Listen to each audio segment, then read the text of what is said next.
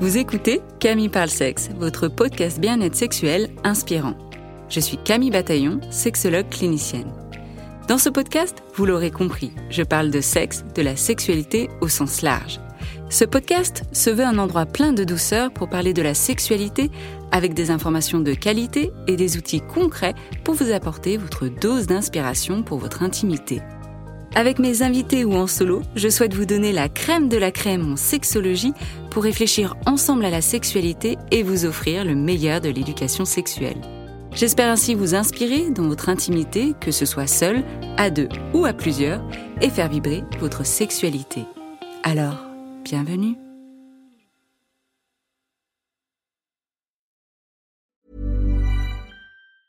A lot can happen in three years, like a chatbot may be your new best friend. But what won't change? Needing health insurance. United Healthcare Tri Term Medical Plans, underwritten by Golden Rule Insurance Company, offer flexible, budget friendly coverage that lasts nearly three years in some states. Learn more at uh1.com. Many of us have those stubborn pounds that seem impossible to lose, no matter how good we eat or how hard we work out. My solution is PlushCare.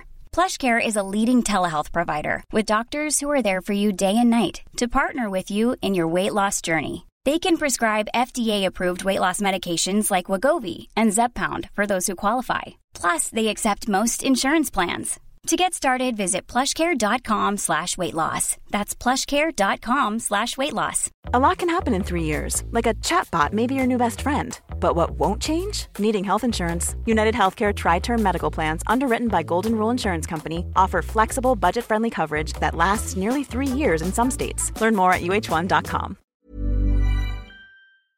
Sur Instagram, 52,2% sont des femmes. On parle souvent de l'impact négatif que peut avoir Instagram sur la santé mentale, le rapport à notre corps, l'estime de soi chez les jeunes. Il faut savoir qu'une majorité de l'audience d'Instagram touche les moins de 34 ans. Pourtant, Instagram, ce n'est pas que pour les jeunes de moins de 34 ans, puisque 17% de l'audience touche les plus de 45 ans. Notre sujet du jour s'intéresse à ces femmes de 45 ans et plus qui utilisent ce réseau social et l'impact que cela peut avoir sur leur sexualité. Que viennent-elles chercher sur ces comptes? Quels sont leurs apprentissages? Mon invitée, Virginie Guérard-Claronc, sexologue et thérapeute de couple, reçoit régulièrement des patientes concernées par ce sujet. D'ailleurs, elle en a fait son mémoire universitaire en s'interrogeant sur l'impact d'Instagram sur la fonction sexuelle des femmes ménopausées. Virginie, bienvenue sur Camille Parle Sexe. Bonjour Camille, merci de m'inviter, de me donner l'opportunité de parler de ce sujet qui me tient à cœur et euh, qui effectivement euh, euh, met en, évidence que les femmes de plus de 45 ans viennent chercher de l'information sur Instagram, plus particulièrement. donc merci beaucoup. Bah, je pense que ça va être intéressant parce que je te sens passionnée euh, par ce sujet. Euh, donc, comme je le disais, tu as écrit ton mémoire universitaire qui avait pour objectif euh, d'identifier si l'éducation sexuelle et les informations sur la ménopause proposées sur Instagram pouvaient provoquer un effet positif sur la fonction sexuelle des femmes ménopausées, celles qui suivent ces comptes. Donc, tu as recueilli de nombreux témoignages de ces femmes-là. Mais tout d'abord, pourquoi tu t'es intéressée aux femmes de plus de 45 ans? Alors, merci de me poser cette question. Euh, je me suis intéressée aux femmes de plus de 45 ans parce que j'ai moi-même plus de 45 ans et que j'utilise euh, Instagram et j'y anime un compte euh, qui parle de sexologie alors effectivement, je me suis rendu compte, que les femmes de plus de 45 ans étaient présentes, m'interpellaient, me questionnaient, cherchaient des réponses et je me suis demandé si ces femmes, elles étaient sur mon compte parce que moi-même j'avais plus de 45 ans ou si en général elles étaient aussi utilisatrices d'Instagram et j'ai souhaité m'y intéresser plus précisément pendant ma recherche universitaire. J'ai découvert que depuis la crise du Covid, eh bien, il y avait eu une explosion de la fréquentation des plus de 45 ans sur les réseaux sociaux. Pourquoi? Parce que pendant cette crise sanitaire, on avait le temps d'investir les réseaux sociaux et que énormément de comptes. alors en France, je vais préciser que je parle de la France. En France, les comptes qui traitent de la santé, du bien-être, de la sexualité et de la ménopause ont littéralement explosé pendant le Covid. et donc les les usagers, ont eu le temps de s'y intéresser et les plus de 45 ans ont, je dirais, rattrapé un petit peu leur retard dans l'usage des réseaux sociaux et d'Instagram en particulier, puisque c'est Instagram qui propose le plus de comptes s'agissant de bien-être, de santé, de sexualité et de ménopause. Donc c'est tout naturellement que les femmes de plus de 45 ans à la recherche d'informations ou d'éducation ou de partage d'expériences euh, sont allées euh, eh bien commenter, fréquenter, interroger ces comptes. Euh, du reste des études hein, confirment ces chiffres. Donc, j'ai trouvé ça passionnant et je me suis demandé si finalement le fait qu'elles puissent bénéficier d'informations, précises et répondant à leurs attentes et leurs besoins, avait un effet positif ou négatif ou pas d'effet sur leur sexualité notamment. c'était vraiment une étude très passionnante qui a montré est-ce que je dois dire maintenant bah, J'allais dire justement là, parce que les personnes qui écoutent et même moi, on va être là. Bon bah dis-nous alors c'est quoi du coup Tu peux nous spoiler là? Bah oui, en fait, c'est chouette parce que cette, cette étude-là, elle a démontré que il y avait un effet positif sur les ressentis du vécu de la ménopause notamment, parce que c'était le sujet, mais pas seulement, il y avait aussi un ressenti de, de changement de comportement positif dans la sexualité. Et ça, c'était vraiment une très jolie découverte. Et puis aussi, ce qui a été démontré significativement, c'est que l'usage d'Instagram ne dégrade pas la fonction sexuelle, contrairement à ce qu'on entend beaucoup. Alors, quand on parle fonction sexuelle, on parle désir, plaisir, dis-nous tout. Exactement. On parle vraiment du, de la, du désir sexuel, de la libido, on parle du plaisir, on parle des sensations, on parle de l'excitation, on parle de ce qu'on ressent dans son corps et dans ce qu'on peut mettre en place comme comportement, comme action, vraiment dans la sexualité. Donc c'est tout à fait concret et c'est intéressant parce que jusqu'à présent, les études s'intéressaient aux jeunes populations, aux jeunes générations et avaient tendance à montrer un effet parfois négatif sur la sexualité des jeunes. Il semble que ce ne soit pas tout à fait la même chose pour les personnes plus âgées parce qu'elles ne font pas le même usage du réseau social, tout simplement. Donc c'est passionnant. Et effectivement, comme les femmes sont très présentes sur Instagram, y compris à plus de 45 ans, bah, ça en fait un outil très intéressant pour apprendre. Et alors, quels usages elles en font d'Instagram? Que viennent-elles vraiment chercher sur Instagram vis-à-vis de la sexualité et ou de la ménopause?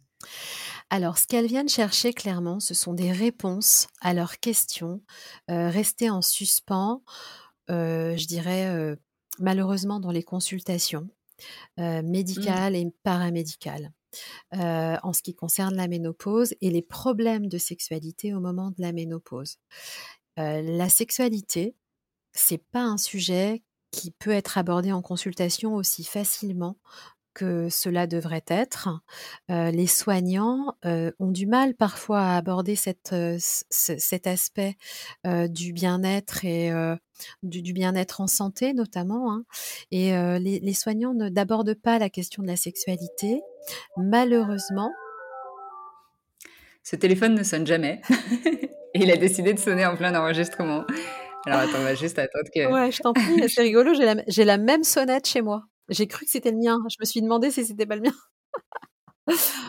ah oui, c'est ça. J'étais en train de dire que voilà. Pardon. Alors ça y est, je reprends. En fait, euh, en fait, les femmes, euh, les femmes qui sont à la, les femmes de plus de 45 ans, qui sont à la, à la recherche d'informations, d'éducation sur la sexualité ou la ménopause, elles vont chercher des réponses par exemple autour de leur, dans leur entourage, auprès d'amis, dans leur lecture, ou bien auprès de, de, de, médecins ou de, personnel soignant. et naturellement sur Internet parce qu'elles ne vont pas trouver toutes les réponses auprès de leur entourage ou des professionnels de santé. Ce qu'on peut voir aussi chez les jeunes aussi, hein, Bien qui sûr, sur Instagram pour avoir des réponses à des questions. Ouais, Mais oui, mmh. bien sûr, en fait, elles font exactement la même chose que les jeunes, en fait, hein et donc elles vont y y chercher, heu, donc des réponses pour, en ce qui concerne la ménopause, mieux gérer, appréhender leurs symptômes parce qu'en fait, elles manquent de connaissances. Elles manquent de connaissances, probablement comme les jeunes générations, de des des connaissances sur leur anatomie, sur leur Mmh. fonctionnement physiologique et puis surtout sur, heu, les symptômes de la ménopause et les conséquences sur la sexualité et et Mmh. notamment, hein, la perte de désir à ce moment-là, et plus précisément aussi des problèmes de dyspareunie, c'est-à-dire de douleur et de manque de lubrification. Ce sont des des sujets qui reviennent souvent, des problèmes d'image corporelle modifiée avec Mmh la mh. transformation liée à, mmh, à ce bouleversement hormonal. Donc les médecins, les professionnels de santé ne répondent pas toujours à la demande des patientes. Heu, donc le partage d'expériences sur des solutions pour retrouver du désir, pour investir la sexualité, continuer de l'investir ou la réinvestir et bien, Mmh. heu, Instagram propose ça.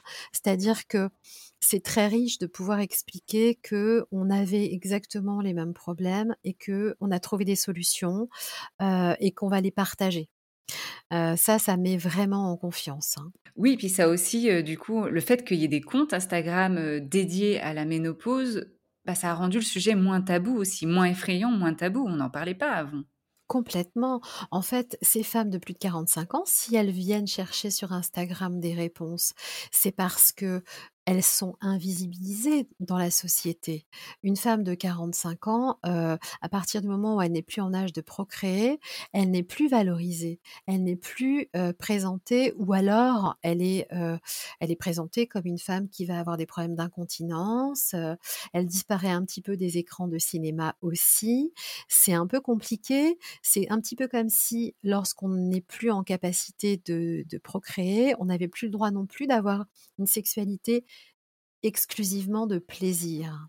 Donc, heu, elles manquent de modèles d'identification sexy, où les femmes assument leur sexualité après 45 ans et en fait, ça, ça existe sur Instagram. Donc elles y vont évidemment et elles vont pouvoir s'identifier. Il y a plein de comptes, je pense à Caroline Ida Ours notamment, qu'on a vu beaucoup, heu, l'année dernière en février là sur, heu, sur la campagne Darjeeling, mais il y en a plein d'autres, hem et en fait, heu, ces femmes, elles trouvent des modèles positifs, valorisés sur aussi autre chose que leur physique, c'est-à-dire sur leur carrière, sur leur talent, heu, au même titre que les hommes qui, eux, heu, sont traditionnellement, heu, valorisés dans la société comme des comme des personnes qui mûrissent, qui se bonifient et puis, c'est ça et ça commence très tôt, hein. Si on si on observe les comptes pour enfants, les femmes de plus de 45 ans dans les comptes pour enfants, elles sont souvent très moches,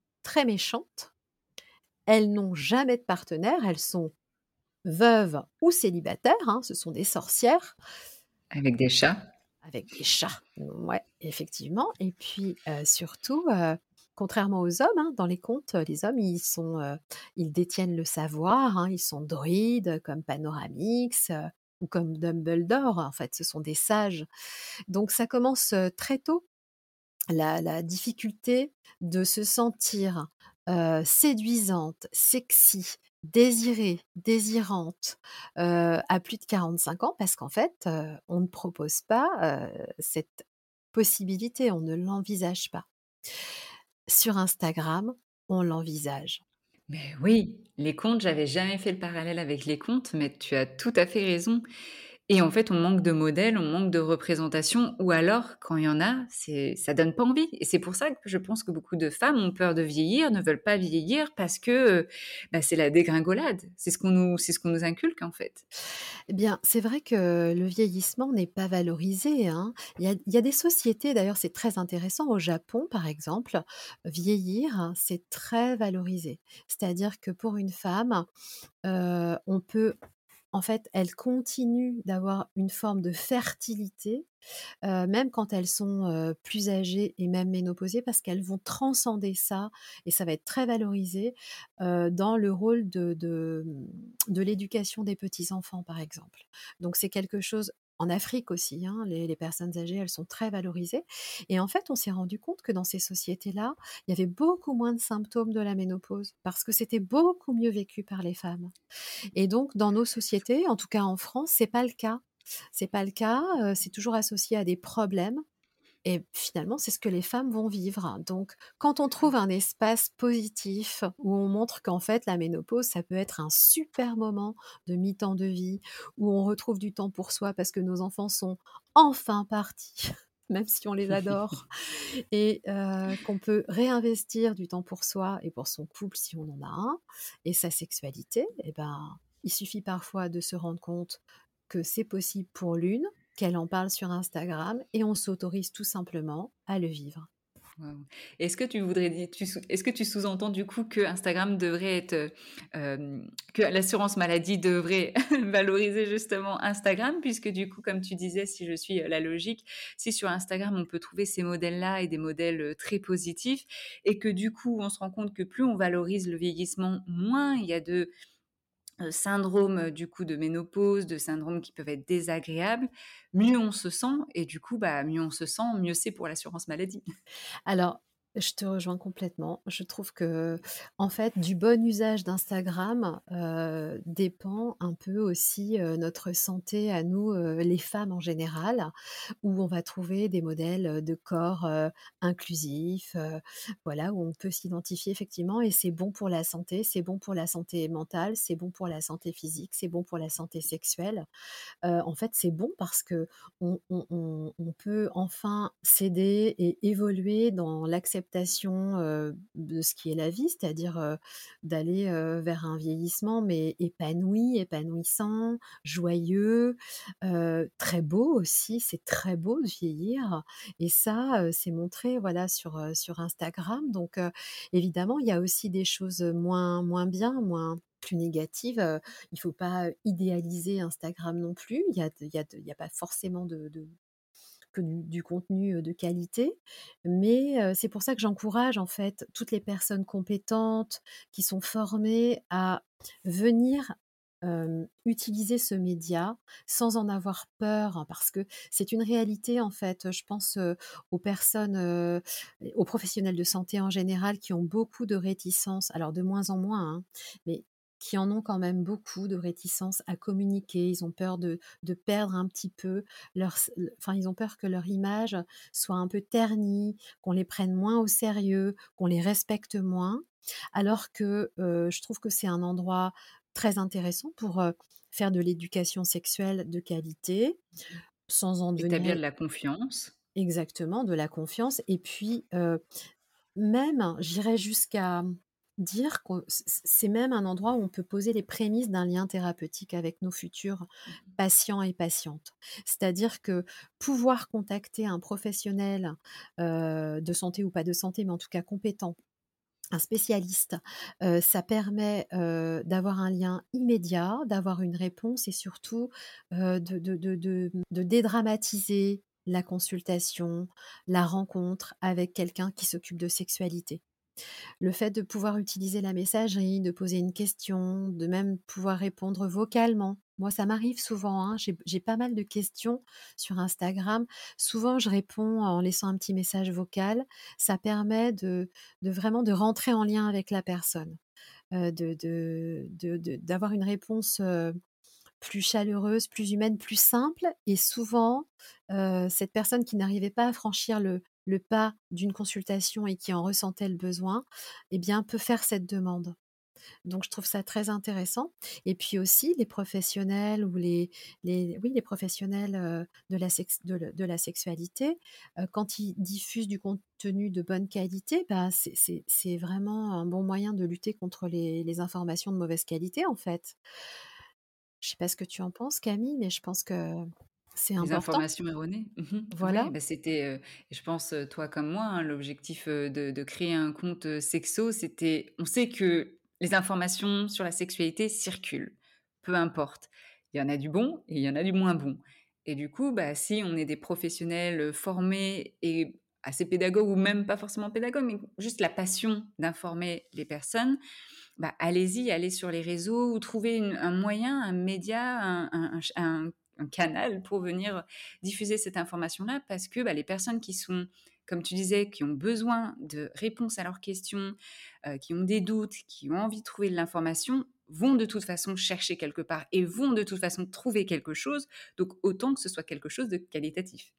C'est ça, en fait. Donc c'est pour ça que mmh, après, une fois qu'on a cette information-là, c'est aussi intéressant de savoir que finalement, elle va être vraiment mise à profit par les personnes qui vont aller la chercher sur Instagram.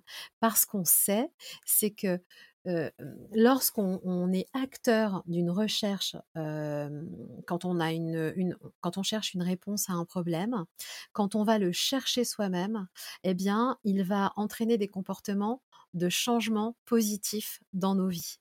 Donc, c'est très intéressant de savoir ça aussi. Donc, c'est aussi un argument supplémentaire pour encourager les personnes à chercher des solutions y compris sur Instagram, et aussi les personnes qui peuvent apporter de l'information, de l'éducation, qui peuvent aussi lutter contre les idées reçues au sujet de la sexualité ou de la ménopause.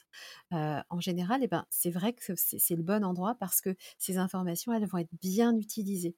Si on se pose des questions, alors ce que tu suggères, c'est d'aller voilà chercher, peut-être pourquoi pas sur Instagram, parce que bah, plus on va être à la recherche et activement bah, de réponses, plus finalement ça va avoir un impact positif même dans le changement ou dans son comportement, ou peut-être même dans son état d'esprit vis-à-vis de ce qu'on vit, peut-être une acceptation. C'est ça, en tout cas, en ce qui concerne par exemple la ménopause, là, lors de mon étude, je me suis rendu compte de façon significative que les femmes qui étaient venues chercher des informations sur Instagram au sujet des symptômes, comment les soulager, etc., après avoir consulté des sites, eh bien, elles disaient clairement qu'elles ne vivaient plus la ménopause de façon difficile, mais que ça avait vraiment amélioré leur ressenti et leur vécu de ce moment de leur vie.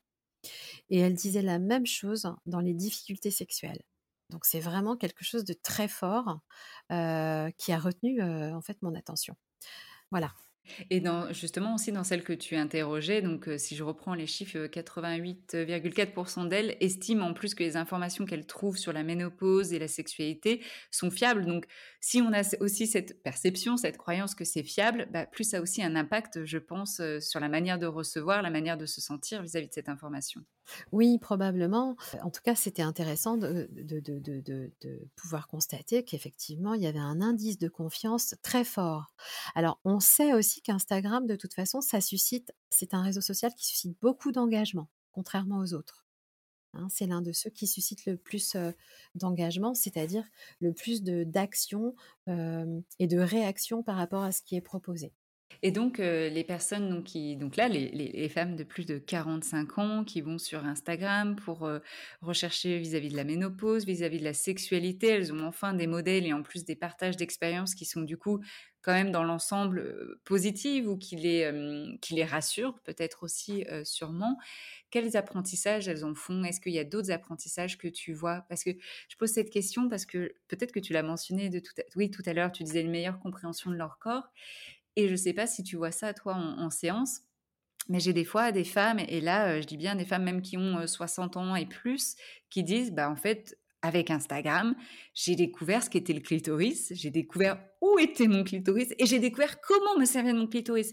Vous vous rendez compte À 60 ans et donc, elles ont un peu cet élan de Waouh, je découvre quelque chose de nouveau dans ma vie. Et en même temps, zut, mince, j'ai honte. Pourquoi, j'ai pas, pourquoi je le savais pas avant quoi?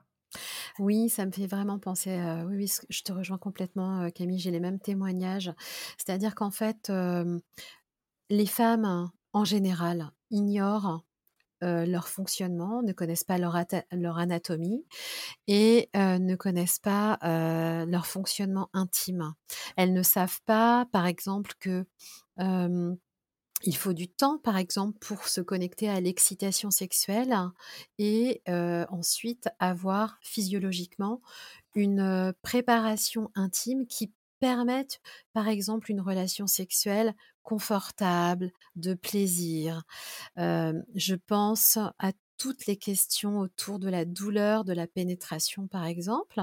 Mais là, ça ne concerne pas que les femmes ménopausées, mais en fait, le fait de savoir que effectivement le clitoris existe, qu'il est réservé au plaisir, qu'il doit être stimulé, enfin que c'est quand même, Si ça fait plaisir, effectivement les sondages montrent quand même voilà, le monde des sondages montrent quand même que pour une majorité, ça peut être, ça peut être très plaisant de le coupler. Voilà et qu'en tout cas, hem, le vagin avant d'être caressé, si on a envie qu'il soit caressé, il nécessite un peu de temps pour pour ballonniser, hein, pour s'allonger lui aussi. Parce qu'il y a beaucoup de femmes qui pensent que, hop, elles doivent être prêtes, en quelques minutes. Le fait de savoir que ça prend plus de temps, bah, ça permet de se dire qu'on est normal, qu'en fait on va peut-être évoluer dans notre sexualité et qu'on n'a pas de problème en fait. Qu'on a simplement, une, une compréhension, plus juste de ce qui se passe dans notre corps et qu'on va pouvoir la partager avec un ou une partenaire pour pour vivre une sexualité plus épanouie parce que plus en accord avec ce dont nos corps ont besoin pour, heu, bien vivre ce moment de de plaisir, heu, partagé. Et en t'entendant, j'ai une nouvelle réflexion qui m'est venue. Alors c'est tout frais, mais je vais la partager là. Où souvent, du coup, on va entendre, heu, dans les consultations, que ce soit les hommes ou les femmes et là dans les couples hétéros: «Oui, mais du coup la sexualité des hommes, c'est tellement plus simple». Parce que comme tu disais, les femmes s'attendent à ce que soudainement, ça y est, elles doivent être prêtes et cetera et se dire et les hommes même disent: «Mais pour enfin la sexualité c'est simple, pourquoi c'est si compliqué? Pourquoi on doit prendre le temps?» et la réflexion qui me venait, c'était: «Oui, mais il y a une différence entre les hommes et les femmes, c'est qu'il y a une personne qui va être pénétrée» et je pense qu'il y aurait besoin d'autant de préparation si c'était l'homme pénétré. Donc ça n'a rien à voir en fait avec homme ou femme, je pense que ça a à voir aussi avec la pratique. Je te rejoins complètement parce qu'on sait que le plaisir masculin, heu, ne se ne se concentre pas sur, heu, le pénis et peut effectivement aussi, heu, être un plaisir, pendant une pénétration éventuelle et nécessite un temps d'adaptation, un temps de préparation, un temps de lâcher prise. C'est un rapport à l'intime, différent et et effectivement, c'est c'est pas une histoire de de différence de sexe, hein, c'est une histoire, de d'aller chercher quelque chose qui n'est pas à l'extérieur du corps, finalement et qui serait plutôt vers l'intérieur du corps, quel qu'il soit, finalement. Oui, puis il suffit d'interroger justement les hommes, qui, heu, bah, voilà, se font Oui. pénétrer, le disent: «J'ai besoin de temps, j'ai besoin d'être détendu», heu et donc heu, voilà, peu importe en fait finalement et heu, c'est toujours remettre en perspective, heu et et et casser des croyances comme tu disais un petit peu, sur, les réseaux ou quoi que ce soit. On peut trouver, on peut trouver des informations, mais qui des fois véhiculent, des fausses croyances et des choses qui peuvent venêtre venir mettre des complexes ou dire: «Bah, en fait, tu es pas normal parce que tu me mets trop de temps comparé à moi, je suis rapide directement, j'ai tout le temps envie». Tu vois? C'est des choses qu'on entend en consultation. Oui, alors moi, ce que j'ai aussi, pu, observer en consultation, c'est que les informations que les femmes, heu, glanent et qu'elles ont sur, Instagram, ça leur permet de les partager avec leurs partenaires et quand ils sont masculins, en fait, on se rend compte aussi que ces hommes de plus de 45 ans ont eux aussi des dysfonctions et ne tiennent pas vraiment compte de leurs dysfonctions parce que, je prends l'exemple d'un homme qui aurait des problèmes d'érection après 45 ans, ça peut arriver. Bah, cet homme-là, il va se dépêcher de ne pas perdre son érection, d'en profiter et d'avoir envie d'une, heu d'une relation sexuelle avec pénétration. Ce qui ne va pas permettre à la femme ménopausée qui, a priori, a quand même besoin d'un petit peu plus de temps pour être prête à recevoir cette caresse vaginale.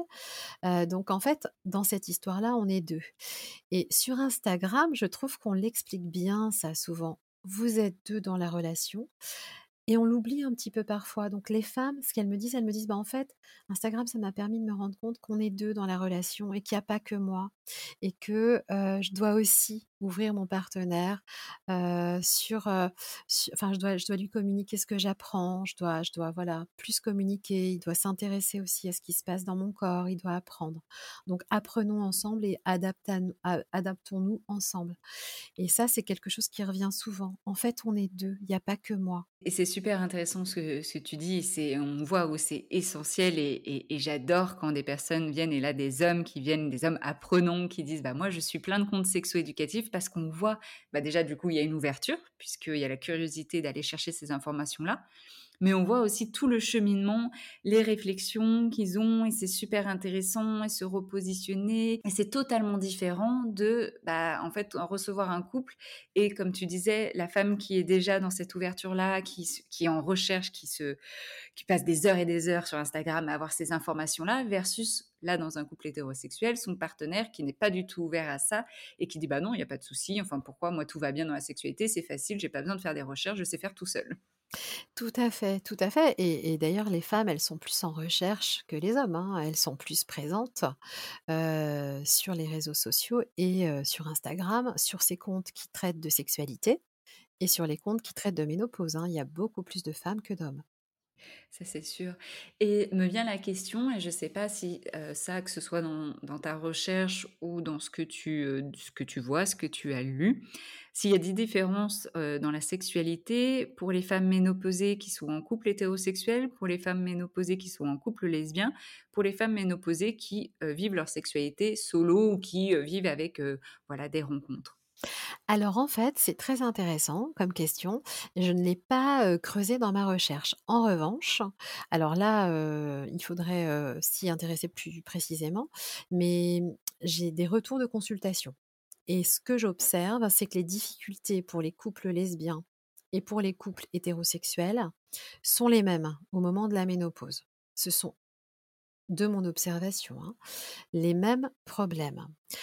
Pour les femmes célibataires, c'est autre chose. Il y a deux choses.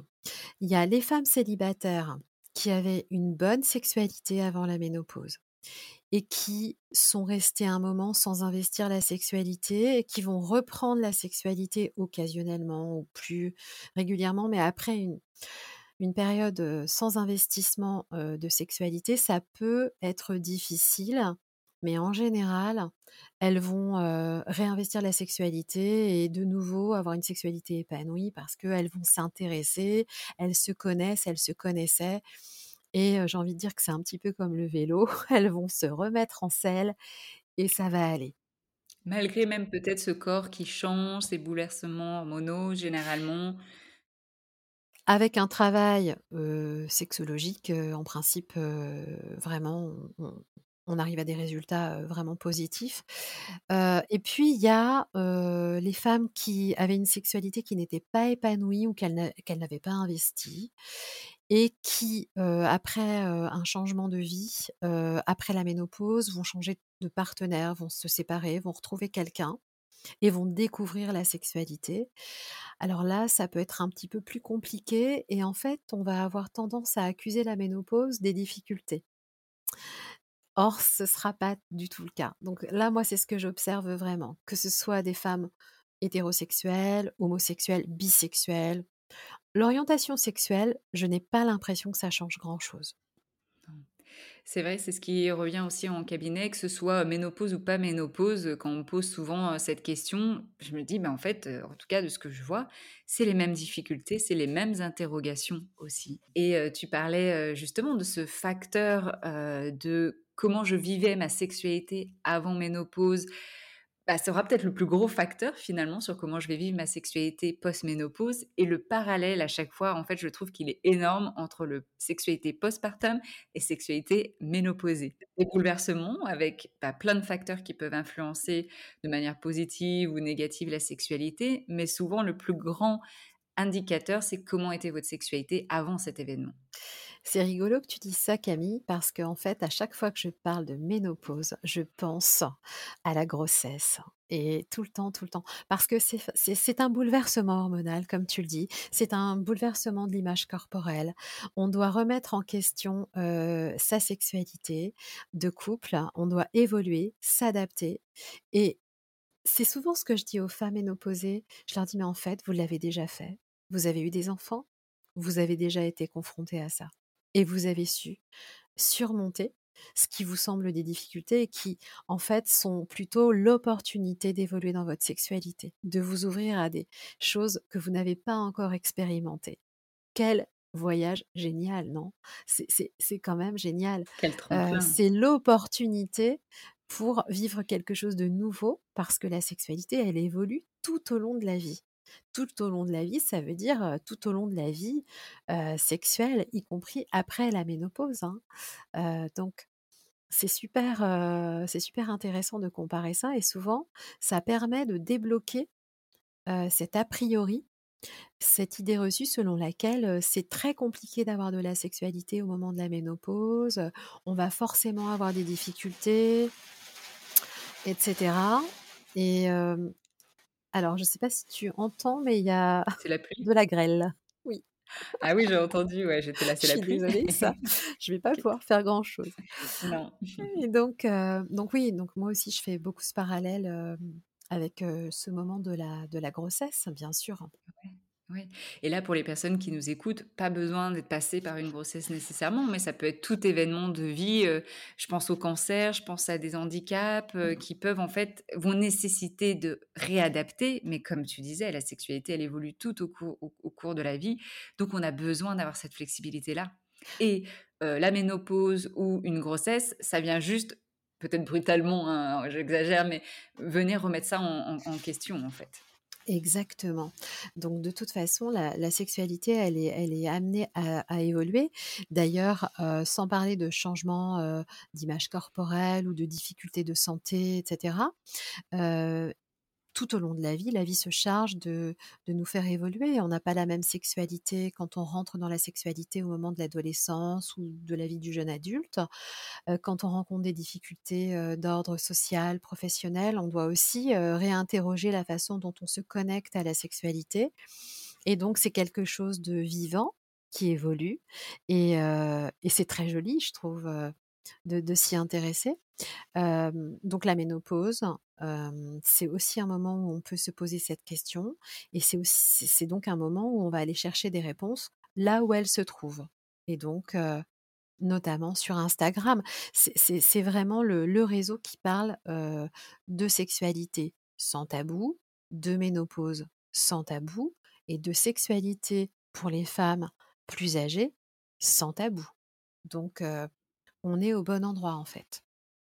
Vous êtes au bon endroit, on est au bon endroit et dans ces recherches-là, du coup, quelles sont pour toi les 2-3 ques grandes questions qui reviennent souvent, justement, dans cette recherche de réponses? Alors, les problématiques de désir, de perte de désir, vraiment, elles arrivent très fréquemment, en tête de liste, suivies, par, les problèmes de douleur, de manque de lubrification, hein, qui sont liés, au syndrome génito-urinaire de la ménopause, souvent. Et puis, le poids, le problème de la modification de la répartition des graisses sur le corps, suivi d'une petite prise de poids d'au moins 2 à 4 kilogrammes en moyenne et les questions autour du traitement hormonal de la ménopause. Vraiment, c'est pour moi, mmh, les les sujets qui reviennent le plus souvent et qui sont le plus souvent évoqués dans les dans les partages d'expériences et dans les questionnements. OK et là, alors, bien sûr, hein, c'est pas une consultation, mais vraiment dans les grandes lignes, si par exemple, voilà, je suis une femme ménopausée et soudainement, j'ai une perte de désir alors qu'avant, bah, ma sexualité se passait plutôt bien, je viens te voir, quelles peuvent être, les solutions, les propositions? Alors, je te demanderais, enfin, tu vois, je fe je ferais vraiment le tour de tout ce qui se passe au niveau de ton couple, si tu es en couple ou si tu n'es pas en couple, qu'est-ce qui se passe dans ta vie de femme? Je vérifierais quand même que oui, la sexualité, elle était épanouie, qu'il y a de bonnes connaissances, sur l'anatomie et le fonctionnement et ensuite, je proposerais un travail sur, comment je me connecte à mon excitation sexuelle. Qu'est-ce qui fait qu'avant je savais ouvrir cette porte, je la visualisais cette porte et peut-être qu'aujourd'hui je ne la visualise plus ou que je ne sais pas l'ouvrir ou que quand je l'ouvre, je sais pas trop ce qu'il y a dedans parce que je me reconnais plus trop. Je ne connais plus cette pièce et donc je vais réapprendre la géographie de mon corps et peut-être je vais trouver de nouvelles connexions, de nouvelles portes pour rentrer dans l'excitation sexuelle. Donc de toute façon, il y a toujours une possibilité d'ouvrir ces portes-là. Par rapport au désir, clairement, je J'irai un petit peu gratter du côté du partenaire s'il y en a un, à savoir si ce partenaire, il est, parce qu'il a une grande part de responsabilité, le partenaire ou la partenaire, sur la valorisation de, cette période de transition autour de la sexualité. Est-ce que ce partenaire, il, fait des compliments, il a un regard, aimant, bienveillant, sexy? Est-ce que lui-même, il est sexy? Hein? Je ne trouve plus mon désir, mais est-ce que je le désire, ce ou cette partenaire? Est-ce qu'on fait bien attention à soi et cetera? Donc j'irai quand même un petit peu gratter de ce point de vue-là. Où est-ce qu'on en est dans la séduction, là, dans ce couple-là? Qu'on soit en couple ou pas d'ailleurs, parce que seul, on peut aussi être dans la séduction. Mais voilà, je m'interrogerai j'interrogerai, je t'interrogerai sur la séduction. Tu vois, par exemple. Ouais, super, heu, super passionnant. Et heu et du coup, quand tu parlais encore, heu, me venait, en tête, parce que tu vois, là, si on on parle, heu, voilà, de couple, heu, quand on arrive en ménopause, imaginons qu'on est resté, heu, bah, voilà, heu, 10-20, peut-être 30 ans, voire plus. Bon, non, en fait, heu, 30 ans, c'est peut-être un peu beaucoup, mais Ça peut 10-20, arriver. ça peut arriver, mais 10-20 ans ensemble, c'est aussi pas la même chose que si je viens de rencontrer un partenaire il y a quelques années ou même là, pendant que je suis en ménopause. Mon désir est peut-être totalement différent. Il peut être il peut être tout feu tout flamme, aussi. Tout à fait, c'est pour ça que c'est important, de pouvoir le dire, c'est que la ménopause, c'est l'occasion, de de vivre, une sexualité, améliorée. Parce que les bouleversements hormonaux, ils fonctionnent dans un sens et dans un autre. C'est-à-dire qu'on peut avoir une libido, exacerbée, en plus, facilitée par le fait qu'on a plus de temps pour soi. Qu'on est souvent quand même dans un moment professionnel où, on sait à peu près, ce qu'on fait.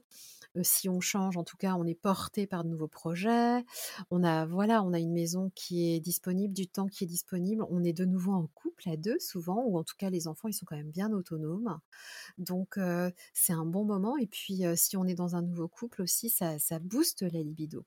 Donc oui, oui, tout à fait, hein, la libido, le désir, peut être tout à fait investi et amélioré parce qu'aussi on a moins peur de tomber enceinte. On a probablement plus besoin de contraception si on est ménopausé. En revanche, c'est pas le cas si on est préménopausé. Mais en tout cas, on est libéré de cette peur, heu, éventuellement de tomber enceinte, hein. Et puis, on est aussi libéré de la charge mentale de la contraception si on en a plus. Donc en fait, il y a plein d'avantages à être ménopausé, hein. On n'a plus de cycle, ça peut être une libération, ça peut être vécu comme tel, en tout cas.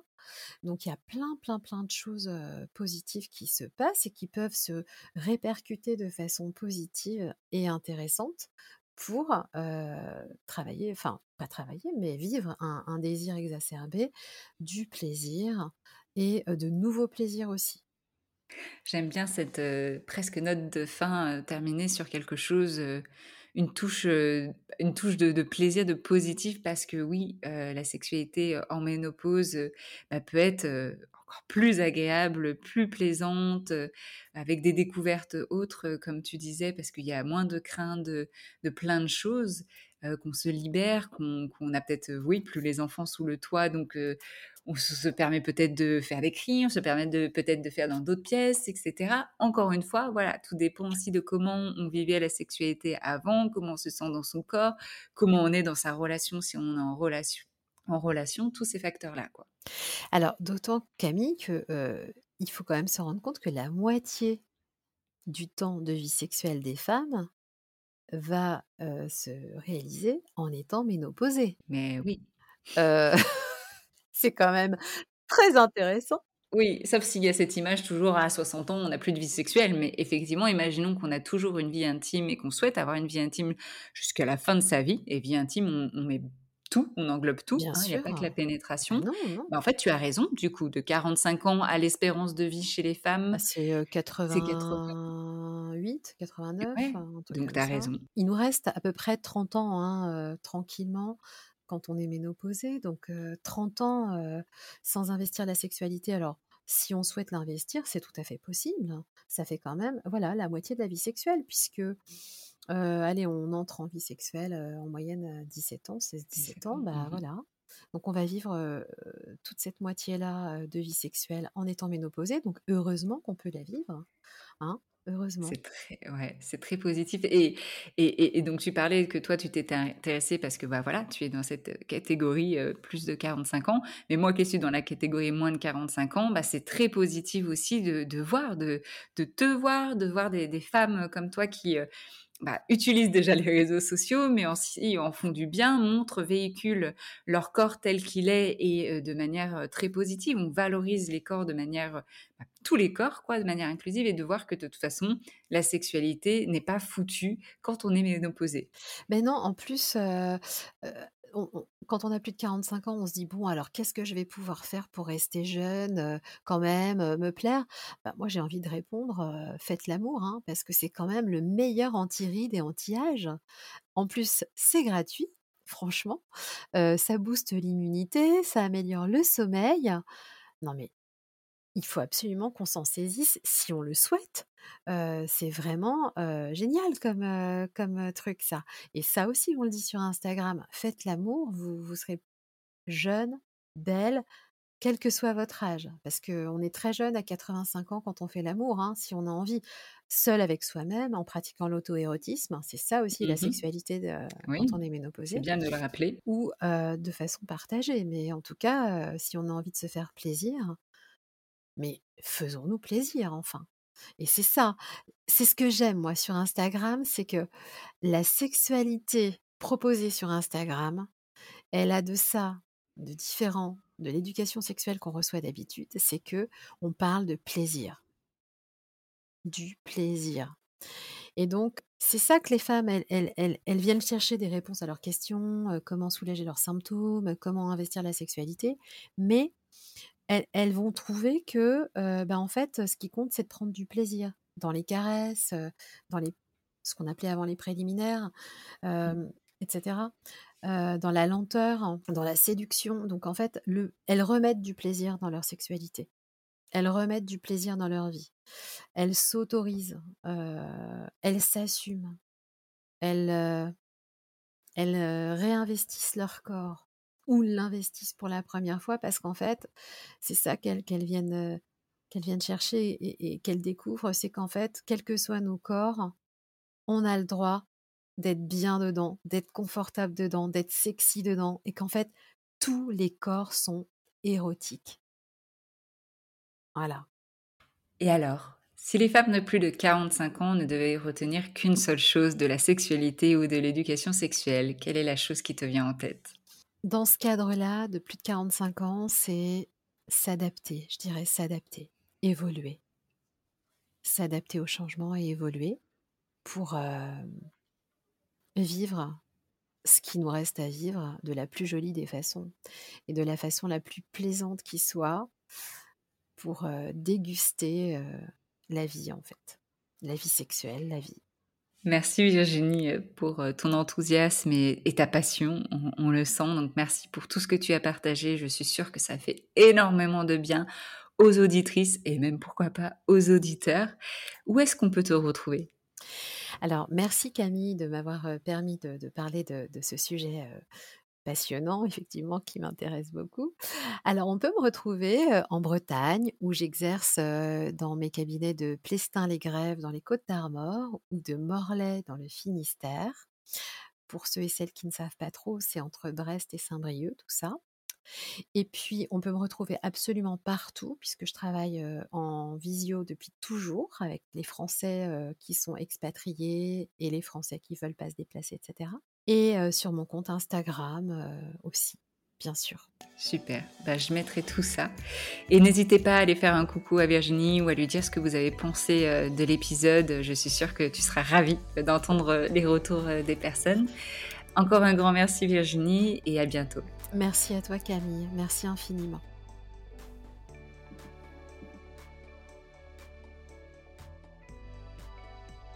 Voilà, c'est tout pour cet épisode et si vous écoutez ça, c'est que vous êtes allé jusqu'au bout de l'épisode. Donc merci pour votre intérêt, merci pour votre enthousiasme et donc j'imagine que cet épisode vous a plu, a suscité euh, euh, des choses pour vous. D'ailleurs, dites-le moi, dites-le moi, qu'est-ce que cet épisode vous a suscité? Qu'est-ce qu'il vous a appris aussi de l'intimité de votre sexualité? Laissez dès à présent des étoiles, des petits cœurs sur votre plateforme d'écoute, que ce soit Apple Podcast ou Spotify, voire même un avis, ça fait toujours plaisir. Et si ce que vous avez entendu vous a fait penser à une amie, à votre voisin, à des patientes, à des clients, ou même à votre partenaire, partagez cet épisode avec un message tout doux. Nous pouvons bien sûr échanger sur mon compte Instagram Camille Parle Sexe ou sur ma page LinkedIn Camille Bataillon où je partage également des informations sexo, alors n'hésitez pas à me suivre.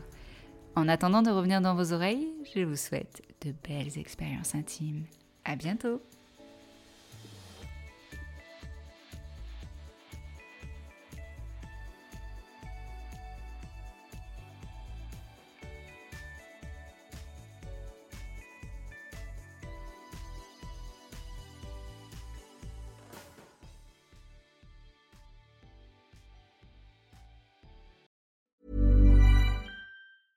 Planning for your next trip? Elevate your travel style with Quince. Quince has all the jet setting essentials you'll want for your next getaway, like European linen, premium luggage options, buttery soft Italian leather bags, and so much more. And is all priced at 50 to 80% less than similar brands. Plus, Quince only works with factories that use safe and ethical manufacturing practices. Pack your bags with high-quality essentials you'll be wearing for vacations to come with Quince. Go to quince.com slash pack for free shipping and 365-day returns. Hold up. What was that? Boring. No flavor. That was as bad as those leftovers you ate all week. Kiki Palmer here, and it's time to say hello to something fresh and guilt-free. Hello Fresh. Jazz up dinner with pecan-crusted chicken or garlic butter shrimp scampi. Now that's music to my mouth. Hello Fresh. Let's get this dinner party started. Discover all the delicious possibilities at hellofresh.com. Imagine the softest sheets you've ever felt. Now imagine them getting even softer over time. That's what you'll feel with Bowl and Branch's organic cotton sheets. In a recent customer survey, 96% replied that Bowl and Branch sheets get softer with every wash. Start getting your best night's sleep in these sheets that get softer and softer for years to come. Try their sheets with a 30-night guarantee. Plus, get 15% off your first order at bowlandbranch.com. Code BUTTERY. Exclusions apply. See site for details.